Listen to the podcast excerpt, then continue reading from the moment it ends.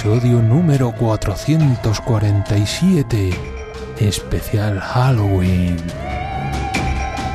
Hoy aprende español con una historia de terror. Hola y bienvenido o bienvenida a otra terrorífica lección de español de SpanishPodcast.net. Ya sabes que todos los años por estas fechas te ayudo a mejorar tu comprensión oral del español con una historia de terror. No está mal pasar un poco de miedo de vez en cuando, ¿no? Bueno, pues hoy podrás mejorar tu español con una historia de terror. Si eres una persona sensible, te recomiendo que dejes de escuchar en este momento. No va a ser una historia agradable Tienes muchas otras lecciones en el podcast. Si eres muy sensible, elige otra. Vamos allá. Hace unos días mm, viví una de las experiencias más terroríficas de toda mi vida. No es la primera vez que me pasa. Tal vez mm, tengo muy mala suerte o tal vez tengo un don para atraer a los malos espíritus. Eran las siete de la tarde. Como estamos en otoño, a esta hora ya es de noche. Sonó el teléfono. Eran mis padres. Había ocurrido mm, un asunto familiar urgente y había que resolverlo urgentemente. Pensé mm, que no era un buen momento porque tenía que ir hasta la otra punta del país. Ahora estaba en Galicia y tenía que llegar hasta Valencia. Tendría que conducir toda la noche. Era un viaje muy largo, pero prefiero viajar en coche porque mm, no me gusta estar esperando en estaciones de tren o en los aeropuertos. Hice la maleta muy rápido. Solo estaría fuera mm, tres días, así que mm, llevaría la ropa justa y necesaria. Metí la maleta en el coche y comprobé que estaba el depósito lleno. Había echado gasolina por la mañana. Salí a la carretera y conduje hasta la hora de la cena. Eran las 10 de la noche y ya estaba cansado.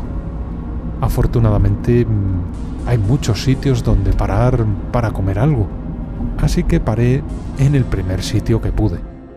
Era un restaurante de carretera típico de España. Sin lujo, pero suficiente para llenar el estómago con algo de comida caliente. Cené algo sencillo, algo de arroz con tomate y un filete de pollo. Mientras cenaba, mm, noté que tenía algo de sueño. Me estaba quedando dormido. Ese día me había levantado muy temprano, así que mm, ya estaba cansado pero tenía que llegar a mi destino cuanto antes, así que volví al coche. Después de tres horas conduciendo, ya no aguantaba más. Estaba cansadísimo. Los ojos eh, se me cerraban y casi no veía nada. Además, mm, debido al frío, había niebla. La visibilidad era mala. Era muy peligroso, así que mm, pensé que tendría que parar a dormir en algún lugar. Miraba los carteles para ver si veía algún motel o algún sitio donde pasar la noche. Nada. Pasaban los kilómetros y no veía nada. Probé a poner la radio para ver si me despertaba, pero no se oía nada. No había ninguna emisión. Finalmente mm, vi un cartel que decía Castillo de las Suertes y mm, tenía una señal que indicaba que era un hotel. Así que mm, salí de la carretera principal y decidí pasar allí la noche, o al menos eh, unas horas. Castillo de las Suertes. La verdad mm, es que sonaba muy bien. Al salir de la carretera principal, me encontré con una carretera bastante vieja y poco cuidada. Había muchos baches, la carretera estaba rodeada de árboles grandes y altos por los dos lados, así que mm, no podía ver nada más. Las ramas de los árboles habían crecido tanto que se abrazaban por encima de la carretera. Parecía mm, que estaba pasando por algún túnel fantasmagórico. Entre que no veía nada, la niebla y que los árboles habían perdido todas las hojas, hasta el mismo Edgar Allan Poe habría salido huyendo de allí. Pero yo necesitaba dormir. Seguí avanzando y finalmente salí de aquel túnel de árboles. Por fin vi el hotel y efectivamente era un castillo. Pude ver que parecía un lugar bastante lujoso. No sería barato, pero tenía mucho sueño, así que ¿qué podía hacer? Me sorprendió porque todas las luces estaban apagadas. Sin embargo, el parking estaba lleno de coches. ¿Estaba cerrado? ¿Por qué tengo tan mala suerte? Si estaba cerrado, dormiría en el coche. Bajé del coche y fui a la puerta. Tenía la esperanza de que hubiera alguien dentro. Tal vez eh, estaba el dueño o la dueña y podían hacerme el favor de abrir una habitación para mí. No había luces, así que me acerqué a la puerta encendiendo la linterna del móvil. Lo único que se podía oír allí, además de mis pisadas, era a los lobos y a otros animales nocturnos que vivían en el bosque. La luna estaba llena y daba un poco de luz, pero era insuficiente para ver con claridad. Llegué hasta la puerta e iluminé con la linterna del móvil el cartel de la entrada. Castillo de las Suertes. Era aquí. No me había equivocado. Llamé a la puerta tres veces. Y acerqué el oído a la puerta para ver si podía escuchar algo. Nada. Volví a llamar. Antes eh, de que pudiera separar la mano de la puerta, se abrió lentamente, pero mm, solo un poco. Y entonces escuché a una persona hablando en susurros. ¡Apague la luz! ¡Apague la luz! No entendía qué estaba ocurriendo. Hice caso a aquella voz porque parecía un poco preocupada. Todo se quedó a oscuras, excepto por la tenue luz de la luna. Entonces mm, vi que una cara aparecía en el hueco de la puerta. La verdad es que mm, no podía distinguir si era un hombre o una mujer. Llevaba una capucha que le tapaba la cabeza, así que mm, no podía distinguirlo. Además, eh, su voz era una de esas voces que puede ser de hombre o de mujer. Me miró de arriba abajo y susurrando otra vez me dijo ¿Qué es lo que quieres? Yo también susurré. Supongo que si aquel hombre o mujer lo hacía, sería por algún motivo. Así que contesté Necesito un lugar para pasar la noche y es el primer hotel que he encontrado. El hombre o la mujer sacudió la cabeza y dijo Pasa, pasa, pero no enciendas ninguna luz. Yo te guiaré.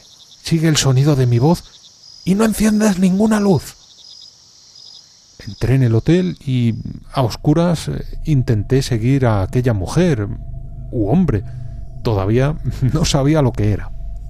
Tenía los ojos abiertos como platos, pero casi no veía nada. La luz de la luna entraba por las ventanas y podía distinguir algunas formas y algunas sombras, pero poco más. El hombre o la mujer siguió avanzando. Yo iba detrás intentando no perderme. Llevaba un llavero con muchas llaves que sonaban constantemente. Yo me limité a seguir el sonido de aquellas llaves. Entramos en un pasillo que era largo y que olía a humedad y a rancio. Olía como la carnicería en la que compro carne. Me pareció curioso que en un lugar que parecía caro y lujoso hubiera tanto humedad y aquel olor era muy desagradable. Pero yo solo pensaba en dormir un poco. Estaba muy cansado. La luz de la luna entraba por algunas ventanas que estaban a tres o cuatro metros de altura. Pude ver algunos relieves en las paredes, pero no podía distinguir las formas. Pensé, ya lo veré por la mañana. Llegamos al final del pasillo y la mujer abrió otra puerta pesada. Me dijo, dormirás aquí.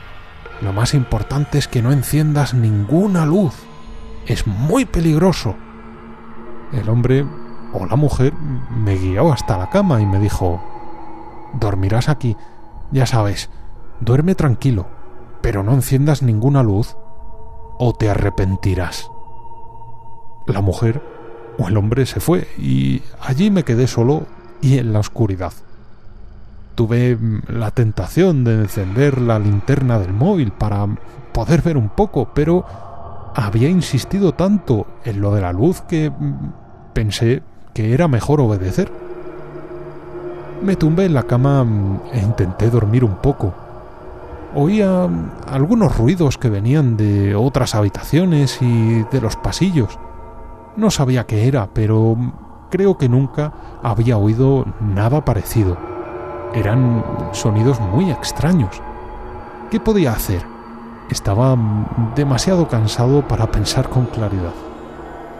Los sonidos eran muy extraños. Eh, hasta me pareció escuchar la respiración de otra persona, pero mm, estaba en un lugar nuevo y antiguo Pensé que allí mm, habría todo tipo de ruidos.